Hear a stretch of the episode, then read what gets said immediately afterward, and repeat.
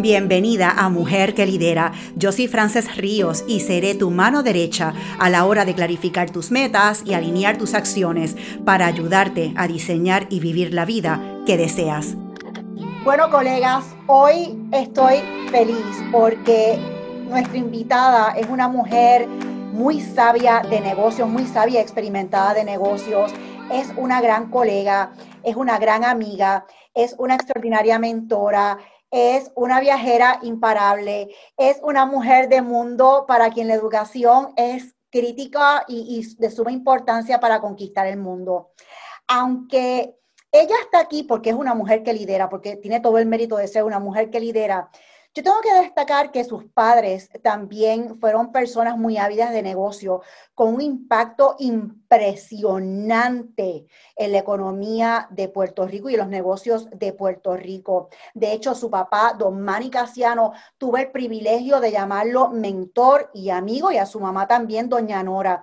Y tengo también que decir que su esposo, Juan Woodruff, también, además de ser un gran amigo y un gran profesional de altura, fue uno de mis primeros jefes, de quien yo aprendí como ustedes no tienen idea. Pues mira, Kimberly nació en Nueva York y a los 12 años se mudó para Puerto Rico. Ella pasó en verdad la mayor parte de su vida en los Estados Unidos porque a pesar de que se mudó a Puerto Rico, ella pues estudió en Princeton, estudió en Harvard y por eso es que su primer idioma es inglés. Pero cuando yo le dije a Kim, Kimberly, yo tengo que llevarle tu mensaje a estas mujeres hispanas que hablan español. Ella me dijo, no te preocupes, yo me las arreglo porque yo tengo que apoyar a las mujeres hispanas para que continúen creciendo y dejando su huella en el mundo de los negocios. Eh, Kimberly además de ser una persona, de nuevo, con una sabiduría espectacular, ella tiene su compañía, Kimberly Gassiano Associates, y bien importante, porque de esto vamos a estar hablando, ella le sirve de guía eh, a diferentes organizaciones y compañías y sobre todo como miembro en la junta de directores de grandes empresas. Es decir, Kimberly se sienta a la mesa de compañías con impacto a nivel global como miembro de su junta de directores y tengo que mencionar una de ellas que las conocemos todas, es la compañía de autos Ford.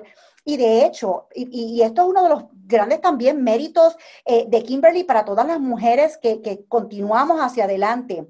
Ella el año pasado fue la que engalanó la portada de la revista Hispanic Executive. ¿Y ustedes saben por qué?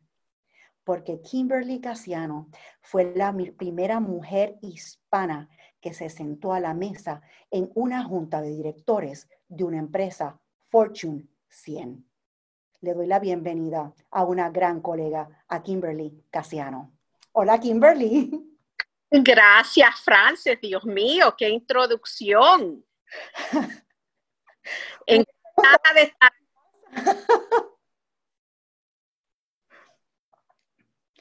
Me hubiese encantado decir más de ti, Kimberly, porque la verdad que tú eres eh, un ser espectacular que has tenido un impacto impresionante en mi vida, eh, no tan solo a nivel profesional, sino también como mujer. Así que te doy las gracias por eso y por eso es que yo quería que estuvieses con nosotros hoy.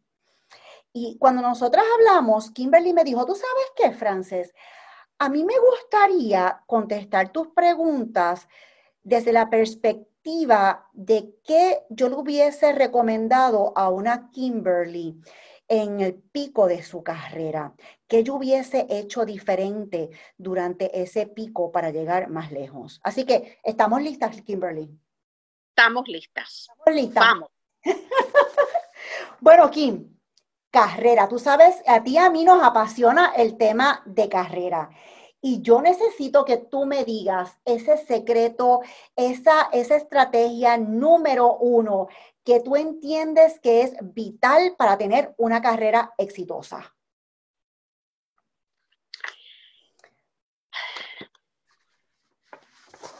Es interesante, Francis. Hay varias claves para mí. Es muy difícil decir uno. Si fuera a decir uno nada más, yo creo que lo primero sería escoger bien tu compañero o compañera de vida. Wow, ya empezamos, ya yo tengo que empezar sonando la campana. Porque es que eso es crítico. Cuéntame, Kimberly tiene que ser una persona que tenga seguridad en sí mismo, que no se va a sentir menos porque tú tienes logros, porque tú a veces quizás hasta estás ganando más dinero que él o ella. Eso es clave. Tiene que ser una persona que es el presidente de tu, de tu fan club. Y eso yo lo he tenido gracias a Dios he sido muy bendecida con mi esposo Juan, que tú lo conoces. Eso es bien, bien importante. Hmm, muy bien. Así que si tú, mujer que nos estás escuchando, tú tienes en tu norte eh, casarte, estar con, con, alguien, ¿verdad? Como dijo ella que me encantó, tienes que escoger a alguien que sea el presidente de tu fan club. Yo creo que esa es una de las cosas más importantes que me voy a llevar hoy y que son bien críticas a la hora de la verdad. ¿Qué más, Kimberly? Pues una de las cosas que tú y yo hablamos, Frances, cuando estábamos preparando para esto, era en qué momento yo supe que iba a poder ser líder empresarial.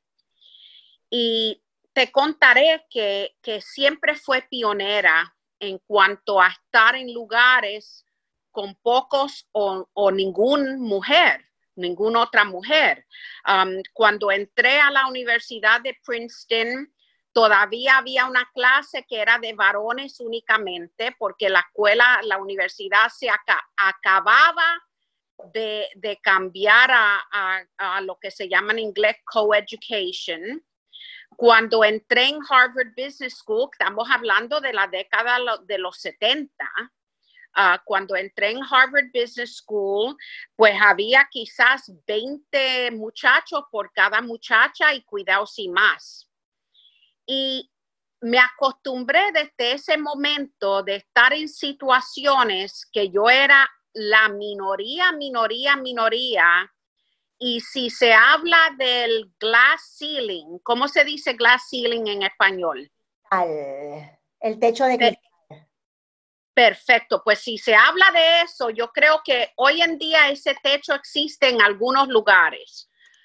En aquel entonces yo creo que había un techo que cubría planeta Tierra. Y honestamente, cuando yo entraba en un lugar, yo sabía que iba a haber algo de discrimen, yo sabía que iba a haber algunos hombres o muchachos que no estaban de acuerdo que yo estuviera.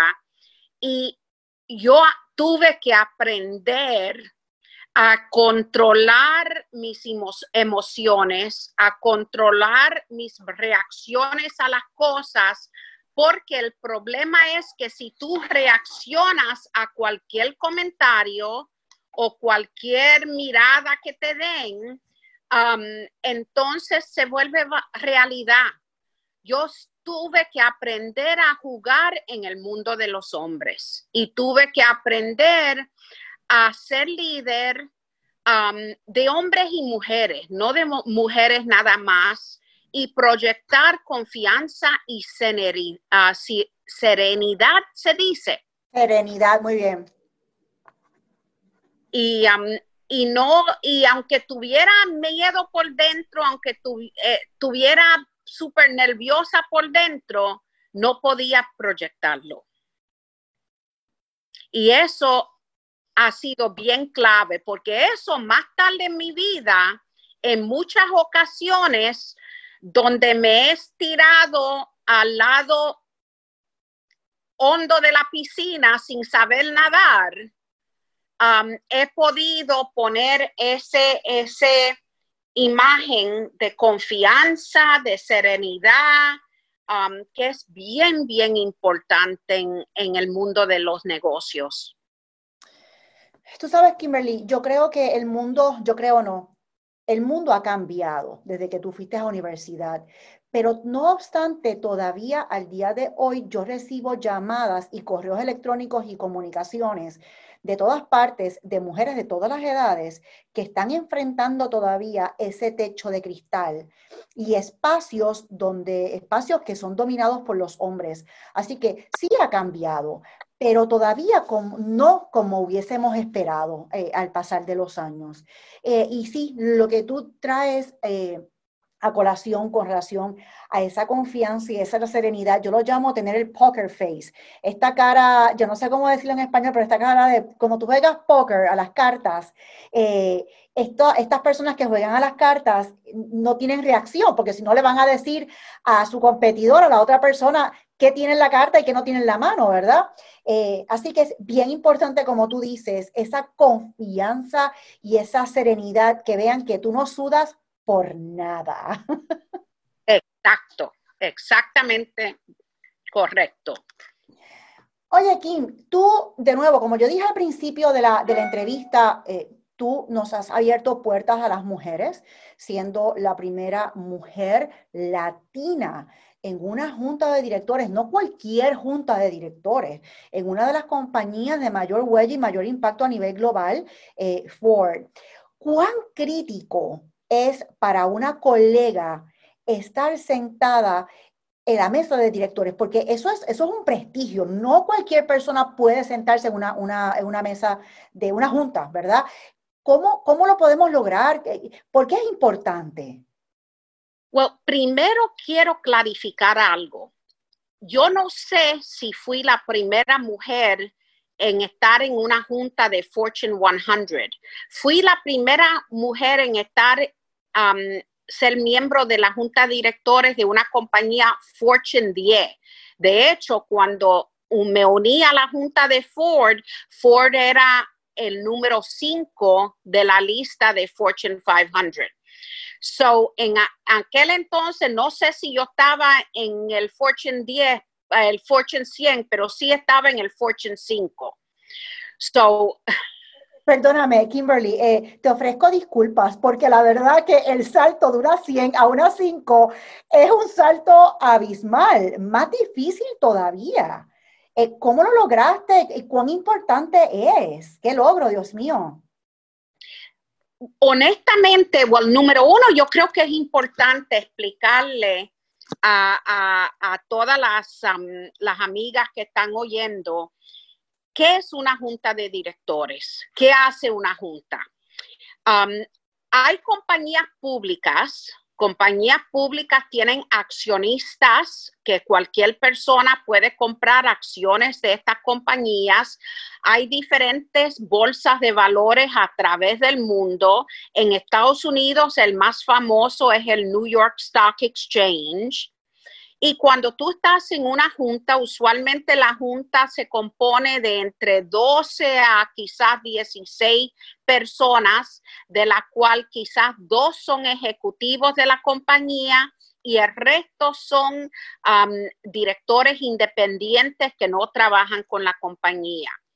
La responsabilidad de una junta es representar a los accionistas y defender los intereses de los accionistas. Y el papel más importante que llevamos es el papel de escoger quién va a ser el CEO, el Chief Executive Officer. Nosotros tenemos el poder de contratar a esta persona y de votar a esta persona. Y en torno a todo lo que hace este CEO, pues nosotros estamos fiscalizando, estamos fiscalizando la parte de estrategia de la compañía, estamos fiscalizando la parte financiera de la compañía, de los controles internos que hay en la compañía, estamos estudiando qué riesgos um, tiene una compañía y dependiendo de la industria, los riesgos varían estamos mirando no solamente el mercado de, Estados Unidos, sino mercados a través del mundo. En el caso de Ford Motor Company, estamos hablando de 200 mercados a través del mundo y con Ford yo he viajado extensivamente, he ido a China, a China ya varias veces porque tenemos siete fábricas en China So, la responsabilidad de una junta, nos reunimos como siete, ocho veces al año y um, la responsabilidad es una responsabilidad um, que tomo muy, muy en serio. Um, para llegar a una junta, desafortunadamente, uh, por muchos años, casi todas las juntas de compañías a través del mundo eran todos hombres, muy pocas mujeres. Um, y para llegar a una junta, todavía hoy en día, mucho depende de quién tú conoces. Y a veces, y por eso digo esto siempre a mis hijos que están en la etapa de su vida de cultivar redes con, y contactos. Yo estudié en Princeton University y en una de mis clases había un muchacho con quien yo me pasaba, eh, ah, era una clase de debate y siempre él y yo estábamos ah, argumentando diferentes cosas. Yo ganaba muy a menudo. No sabía quién él era hasta después de como un año de conocerlo. Y resultó que él era el bisnieto de Henry Ford. El fundador de la compañía automotriz Ford. Exacto. Y esta, esta es la razón por qué a veces tú estás sentada en un avión, a veces estás en un restaurante, un elevador, un aeropuerto, mientras eres estudiante, cultive las personas. Yo le digo a mis hijos que las, eh, las relaciones humanas eh, es la parte más importante de, de tu carrera y, tú lo sabes, Francis, porque tú eres excelente en esto. Y, tú eres excelente manteniéndote en comunicación, saludando a la gente cuando no tienes un favor para pedir, porque hay mucha gente que aparecen en mi vida nada más cuando necesitan favores, pero nunca me, me desean feliz Navidad, Nunca me mandan un email durante coronavirus para preguntarme qué tal, cómo estás, está todo bien. Es esencial en el mundo de, de profesional cultivar contactos a un nivel personal, especialmente cuando tú no necesitas esa persona. Me he quedado ¿verdad? Sí, e, esa es, es, una, pieza, es una pieza clave. Eh, por eso es que Kimberly tiene una red de contactos a nivel internacional envidiable, pero envidiable. Pero te digo algo, Francis. Yo he, he sido bien bendecida. Yo puedo contar entre mis amigos el bisnieto de Henry Ford, un ganador del Premio Nobel de la Paz, tres mujeres extraordinarias de Japón, China y África que fueron de cada una de sus continentes la primera mujer en ir a Harvard Business School. Um, muy amiga mía es la primera mujer hispana astronauta. Uh, numerosas titanes de negocios del mundo entero. He conocido y compartido con gobernadores, con vicepresidentes de Estados Unidos, senadores, congresistas, hasta el presidente de Estados Unidos. he volado en jets privados más veces que lo que puedo contar. Y en la mesa de una compañía como Ford, en la mesa de la junta de directores, yo soy la pobrecita de la mesa, porque esa, esa donde tú millonarios, pero te hablo de millonarios de grandes y billonarios también. Pero al final de todo esto, Frances, si hay algo que he aprendido a mis 62 años de edad, es que la familia, los verdaderos amistades, que son pocos siempre, si tienes muchos, no son verdaderos amistades. La honestidad, y la bondad es lo que realmente cuenta en la vida. Yo, estoy mirando a Kimberly porque yo me, quedo, yo, me quedo sin palabras escuchando lo que ella está diciendo. Estoy 100% de acuerdo contigo, Kimberly. Eh, yo no sé ni qué título le voy a dar a este podcast porque has dicho tanto de dónde agarrar. En tan poco tiempo nos has dado tantas enseñanzas Eh, y sí, el tema de las relaciones humanas, el tema de las relaciones de familia, y, que son los que están contigo, esa es tu fuente de apoyo. Y las relaciones humanas es bien impresionante. Eh, oye, qué mejor ejemplo como estábamos hablando ahorita, yo comencé conociéndolo a ustedes a través de tu esposo, que como siempre he dicho, ha sido el mejor jefe que yo he tenido en mi vida. Luego, pues conozco a, tu papá, que en paz descanse, con quien también desarrollé una relación profesional eh, que todavía al día de hoy eh, atesoro. Y, llegué a ti, que también has tenido un impacto en, en, mí trascendental. Eh, sí, las relaciones son la clave para tú llegar a donde tú quieras llegar. Estoy de acuerdo contigo. Sí. Bueno, así que estar en una junta es crítico, eh, pero para estar en una junta no todo el mundo puede llegar, hay que desarrollar las relaciones. Eh, y esa es una de las partes más importantes en la carrera de toda persona y de toda mujer, las, relaciones a todo nivel. No tiene que ser, y, conociendo, a, yo conozco a Kimberly de nuevo, ya tiene relaciones con la persona, el, handyman, la persona que arregla los baños o arregla las casas o el contratista para arreglar algo en la casa, así como una de las personas más billonarias eh, a nivel mundial. Es un tema de, de desarrollar relaciones a todo nivel. ¿Es o no, Kimberly? absolutamente. Absolutamente. Bueno, por favor, recuerden darle subscribe a este podcast y sobre todo darnos eh, un review. Déjame saber qué aprendiste, déjame saber qué te has llevado, que vas a poner en vigor inmediatamente para elevar el impacto de tu carrera. Así que cuento contigo para que le des subscribe y nos des una, un review, una evaluación de este podcast y que nos digas qué aprendiste. Así que, bueno, Kimberly estando en una junta y con lo sabía que tú eres, el dinero para ti es un tema bien crítico. Eh, cuando hablamos de dinero, ¿qué estrategias tú has utilizado para hacer más dinero y ahorrar más dinero?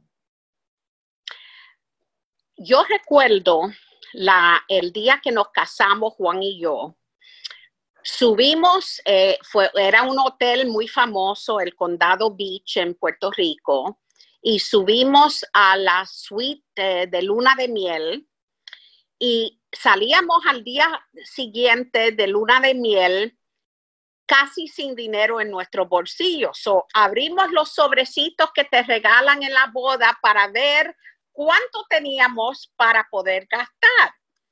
En entonces, cuando si tú sumabas todo lo que teníamos Juan y yo ahorrado en nuestras vidas, más los regalos de boda, apenas llegabas a los 10 mil dólares.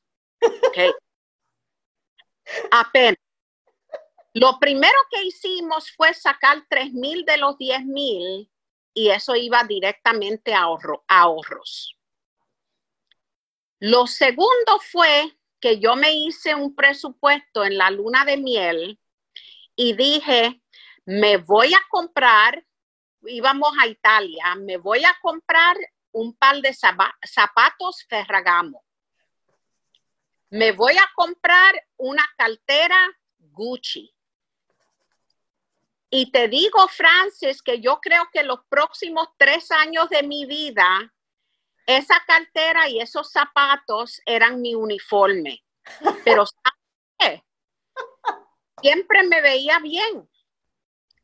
Es mejor tener una cosa buena que tener 10 cosas que no son buenas. Y enseguida que tuve el dinero, de comprarme un buen reloj y me, río porque es el reloj que tengo puesto ahora, que es un Ebel con diamantes alrededor de la esfera. Me compré un buen reloj y dije, si uso mi buen reloj, nadie va a pensar que mis pantallas son cubic zirconium o mi hija es de fantasía, porque con un buen reloj buenos zapatos y mi buena cartera y mi regla de que prefiero comprar una pieza de ropa buena que 10 piezas más barata, con eso fue que tuve que estar los primeros 15, 20 años cuando mi esposo y yo eh, medíamos cada, cada dólar que gastábamos y éramos muy conservadores. Yo no sabía esa historia, Kimberly, y la verdad que me estoy muriendo de la risa aquí. Y tú sabes que tienes toda la razón, tienes toda la razón. Tú sabes que yo me compré mi primera Louis Vuitton, pero fue mucho más antes, fue a los 14 años. Y mientras todas mis amigas eh, compraban las de, las de mentira, las de, las de Chinatown de Nueva York, yo había ahorrado, yo trabajaba todos los veranos y todos los diciembres a 3 dólares la hora. Y unos tíos se iban para París y yo les dije, yo quiero que me compren esta Louis Vuitton que está en 265 dólares. Ahora cuesta una fortuna. Exacto. Me trajeron el bolso, en, nosotros en Puerto Rico decimos cartera, es el bolso, ¿verdad?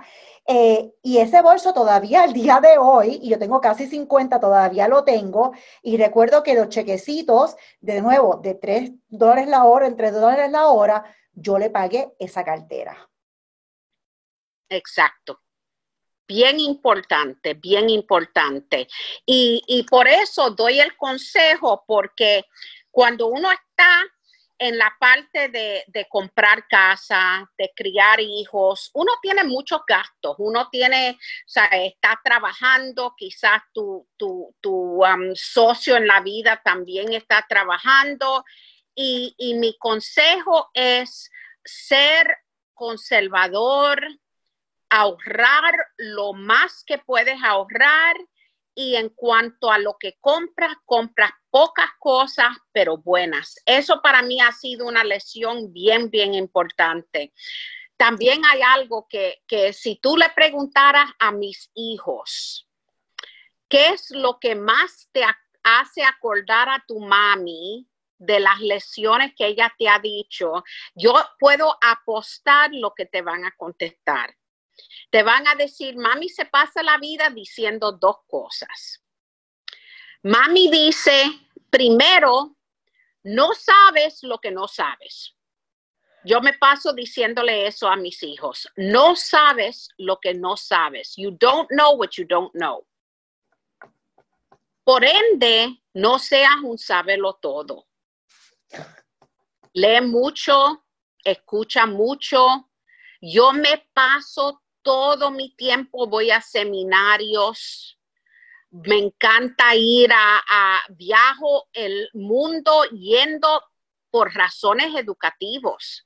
Sí, por razones de placer, pero mi esposo y yo vamos a Aspen, Colorado todos los años, que de hecho este es el primer año que lo tienen que hacer virtual, que está, se está llevando a cabo mientras hablamos, el Aspen Ideas Festival.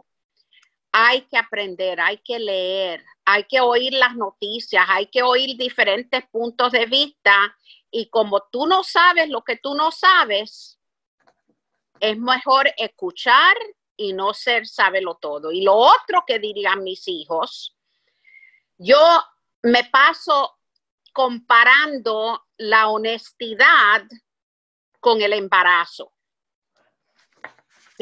Ya con el embarazo, ¿cómo es eso, Kimberly? Well, si tú estás embarazada, o lo estás o no lo estás, ¿verdad? No hay una cosa como ser un, estar un poquito embarazada, ¿verdad? Quiere decir que no hay área gris. El embarazo es un absoluto, o lo estás o no lo estás. Y para mí la honestidad, la integridad también es un absoluto. O eres honesta o tienes o te, integridad o no. No hay gris. Y me puse bien seria porque esa es una lección y me encanta la comparación, te la voy a robar, pero te voy a dar crédito. Eh, me encanta porque la integridad es hacer las cosas bien aunque no te estén viendo. Y para mí, eso fue algo que me inculcaron desde pequeña, la integridad es clave. De hecho, yo invito a las compañeras también, a las colegas, a leer mi libro Rompe el Molde, porque yo tuve una situación en Puerto Rico cuando fui a correr para la Cámara de Comercio, para la presidencia de la Cámara de Comercio. Y todas las cosas que me sucedieron por temas de integridad fue impresionante, pero para enterarte de qué fue todo lo que me pasó, porque parece una novela, tienes que leerte el libro. Rompe el molde, lo puedes conseguir en Amazon. Pero, eh, Kimberly, ese, ese consejo, esa comparación de, la honestidad con un embarazo eh, eh, quedó espectacular. Ya sabes que te lo dije, que te voy a robar. Cuando se lo digo a la gente, ya te puedes imaginar que tengo la atención de ellos inmediatamente, porque dicen lo mismo que tú dijiste, Francis, que relación tiene uno con la otra. Pero es, es bien importante y mis hijos, como te digo, ellos se criaron con esa, esas dos cosas constantemente, yo se los decía. Esta noche yo creo que eso me va a perseguir en la mente toda la noche. Me encantó, me encantó la comparación. Gracias por traerla. Así que eh, para resumir la parte de dinero, eh, Kimberly, como nos dijo ahorita, es mejor comprar buenas cosas, pero pocas. Buenas cosas, pero pocas. Me encantó ese consejo y el tema de la integridad. Oye, Kimberly, ¿dónde tú inviertes dinero? Well, por ser parte de la junta de Ford, parte de mi compensación son acciones en Ford. De hecho, Ah, cada vez que Ford está pasando por momentos difíciles, como ahora mismo con lo de coronavirus, uh, la Junta deja de devengar ninguna compensación en efectivo, como lo hemos hecho ahora. Toda nuestra compensación es en acciones de la compañía. So, ahora mismo yo tengo demasiado invertido en acciones um, en la bolsa de valores y por ende tratando de contrarrestar el riesgo, de balancear el riesgo, um, el resto de nuestro dinero lo tenemos invertido en bienes raíces, en propiedades y en otras cosas como CDs, cosas bien conservadores, uh, mutual funds, Ah, tenemos bastante para nuestro retiro porque eso siempre desde el primer día que nos casamos ha sido una prioridad. Pero es bien importante, ah, yo creo mucho en, bienes raíces. honestamente, ah, ahora mismo como está eh, en estos últimos 10, 15 años han sido más inversiones fuera de Puerto Rico que dentro de Puerto Rico en bienes raíces, que no debo decir eso, pero es cierto. y no es que no lo debas decir, al contrario, gracias por traerlo a la mesa, porque no porque uno es de un país o un lugar en particular, uno debe invertir todo su dinero en ese lugar. Si algo yo he aprendido en la vida es que tú no puedes poner todos los huevos en la misma canasta. Así que sí, yo te felicito y gracias por compartirlo, porque tienes que diversificar. Mi esposo es peruano, como tú sabes, y Juan, toda la familia de él, los primos y las primas, las que tienen un poquito para invertir, lo que hacen es comprar una propiedad en Estados Unidos. Sí, uno tiene que diversificar, uno tiene que diversificar, no poner todos los huevos en la misma canasta. Así que gracias por decirnos fondos mutuos, CDs, eh, inversiones, pero sobre todo también en real estate, en, ¿cómo se dice? Ahora digo yo, ¿cómo se dice real estate en español? Se me olvidó. Bueno. Bienes raíces, gracias. Mira, tú corrigiéndome a mí con el español. bueno, Kimberly, tu estilo de vida es un estilo de vida espectacular. Como tú has hablado, tú combinas lo que es la educación con viajar. ¿Qué, qué es para ti? Descríbeme tu estilo de vida mi estilo de vida en cuanto a viajar, y tienes razón, para mi esposo y yo con nuestros hijos, el viajar ha sido una, una parte bien importante, pero yo digo viajar estratégicamente.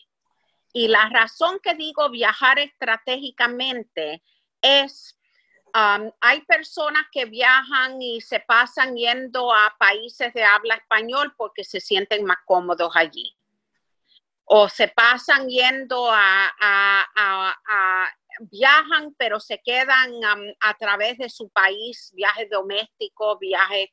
No, nosotros hemos visitado más de 50 países en el mundo y hemos escogido países en todos los continentes, de diferentes culturas, diferente comida, Lo que me encanta es que muchos de los amistades de mi esposo y yo son amigos que viven en, países extranjeros y no hay nada como ir a un país y ver ese país a través de los ojos de una persona que vive allí.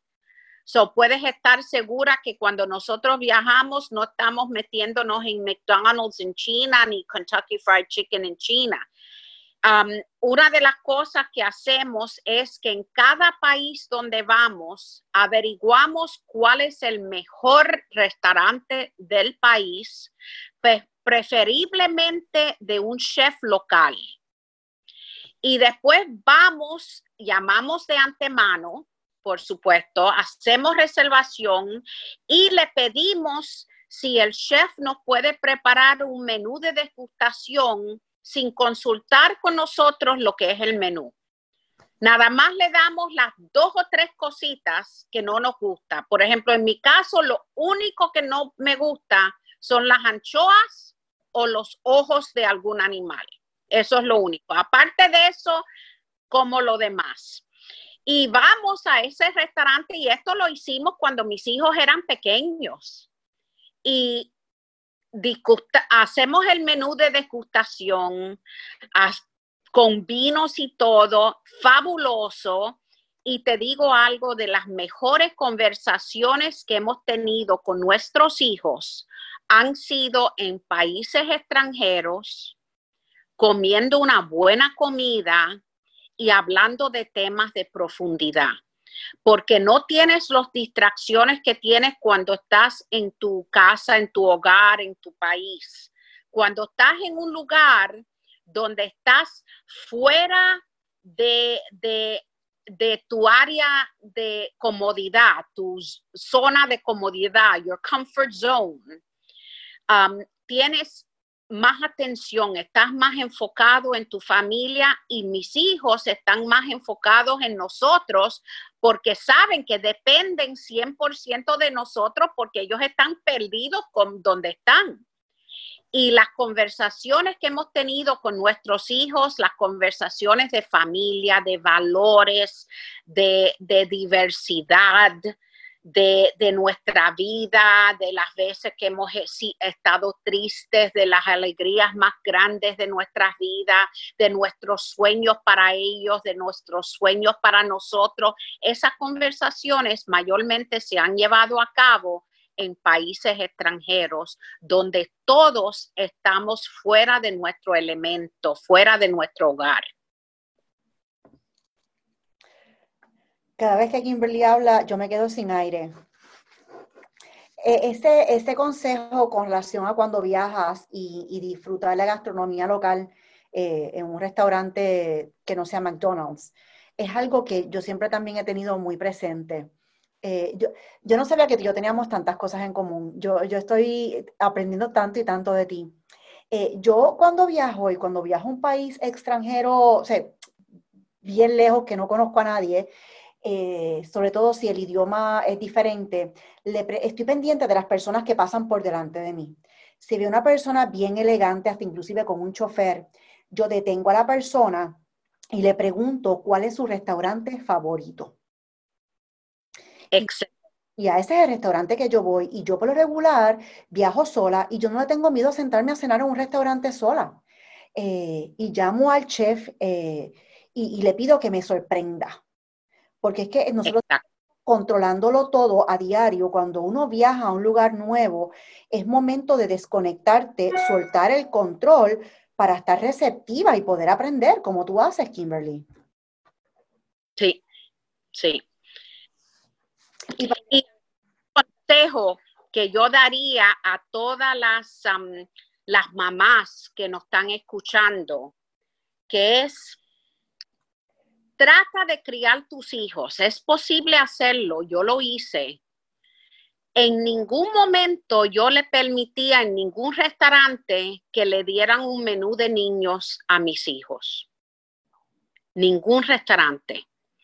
Siempre mis hijos pedían del menú normal.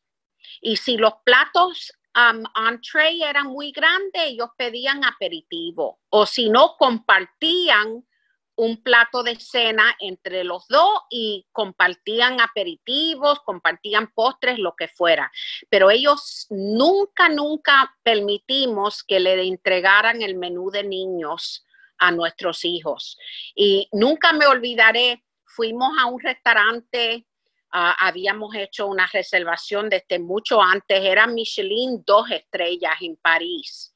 Y entramos con mi hijo que en aquel entonces tenía como cuatro años, pero se sabía portar muy bien, y mi hija que tenía siete. Y le van a dar a mi hijo de cuatro años el menú de niños. Y él dice, no, no, no, muchas gracias, yo sé lo que voy a comer, quiero los escargots y el steak tartar. Cuatro años. Fue la cara del mesero o la mesera. Imagínate. Pero así fue que lo criamos a ellos. porque, y, es un consejo que le doy a las mamás, es posible hacerlo, te aseguro que no tienen ningún, no les causa ningún daño emocional y vas a tener niños que comen de todo. Cuando sean adultos, sepan comportarse en la mesa y destacarse en la mesa con otras personas de negocio y sobre todo en un proceso de entrevista, que hoy día muchas compañías han optado por entrevistar a su talento en un restaurante para ver cuáles son esos manners, cuáles, cómo es que se comportan eh, en, en, la mesa, en la mesa de un restaurante. Así que, Kimberly, ese consejo es excepcional. ¡Wow! Gracias. Bueno, Kimberly, yo tengo tantas notas aquí, yo de verdad, ah, by the way, tengo que decir algo. Eh, a mí tampoco me gustan las anchoas y tampoco me gustan los ojos, así que estamos en las mismas. Kimberly, a mí me gustaría cerrar esta entrevista eh, preguntándote, si yo fuese tu hermanita pequeña, ¿ok? Si yo fuese tu hermanita en el pico de mi carrera, ¿qué consejo tú me darías para yo tener un bang? Un, impacto sólido en cómo yo crezco profesionalmente. Wow. Well, tengo que reiterar lo que dije bien al principio sobre haber escogido bien mi socio en la vida. En mi caso, mi esposo. Um, si alguien nos preguntara quién ha llevado los niños al pediatra más él o yo, la verdad es que no le podía contestar, no sé, porque ha sido de verdad, hemos sido socios en esto, socios de verdad, no en palabra nada más. Eso es clave. Segundo, voy a mencionar algo que, leí un libro sobre esto y es, eh, le he puesto mucho pensamiento todo el mundo sabe lo que es un resumen, un curriculum vitae, pero hay otra cosa que al final de tu vida va a ser bien importante. ¿Cuántos piensan ustedes cuántas veces han ido tristemente al, al funeral de alguien querido? Y la persona que despide el duelo habla del fallecido. Y no habla, no da un resumen, no dice él fue un excelente vicepresidente de no sé qué y él fue un excelente estudiante de 3.8 GPA. No habla de habla de la persona, de sus logros como persona, como padre, como hermano, como esposo, sus logros ayudando a los más necesitados. Y cuando ahora mismo, cuando tienes cuarenta y pico de años, cincuenta, todavía tú estás preocupado en, formar tu resumen. Pero vete pensando desde ahora en qué va a ser ese, ese, ese duelo, que va a ser tu duelo. Vete pensando porque va a ser mucho más importante. Yo te aseguro, he tenido la tristeza de perder muchos amigos ya en mi vida, ah, especialmente a cáncer. Ah, pero amigos de los verdaderos. He perdido cuatro a cáncer. Y de los cuatro, dos estuve con ellos en el momento de fallecer y yo les aseguro que no les importó su resumen. Um, lo que les importó fue um, su familia, el amor que, sembraron y cosecharon. Um, e, y, lo, lo que ellos hablaban era lo que más tarde entonces en el despido, en el duelo, fue lo que habló el que, el que habló. Um, y eso es algo que nunca es temprano en la vida ir pensando y saber que el es bien importante, la carrera es bien importante, pero también yo tengo 62 años, mi esposo tiene 72 años y uno tiene que pensar en otras cosas. Eh, se me trancó la garganta con lo que acabas de decir. Gracias por ese cierre. No tengo nada más que decir. Quiero que este último mensaje que tú nos acabas de compartir resuene en la mente de las personas que nos estén escuchando eh, de hoy para siempre. Kimberly, gracias por tantas sugerencias, gracias por compartir tu sabiduría, gracias por ser una mujer que lidera, que no esconde sus logros para ella misma, sino los comparte con otras para abrirle las puertas a las otras mujeres que vienen detrás. Gracias, Mel. Gracias a ti, Francis. Te quiero mucho. Igualmente. Amiga que lidera, felicidades por tomar este tiempo para ti. Mira, yo he aprendido que las personas exitosas son las que se atreven a hacer lo que los demás no se atreven. Así que pon estas ideas a producir para ti hoy y sobre todo, comparte el éxito con tus colegas, comparte con ellas este podcast para que también las ayudes a ellas a transformar sus vidas y sus carreras. Y aprovecho para pedirte que le des subscribe y me des unos reviews para continuar con este podcast de Mujer que Lidera. Y sígueme en las redes sociales en Facebook, Instagram y LinkedIn.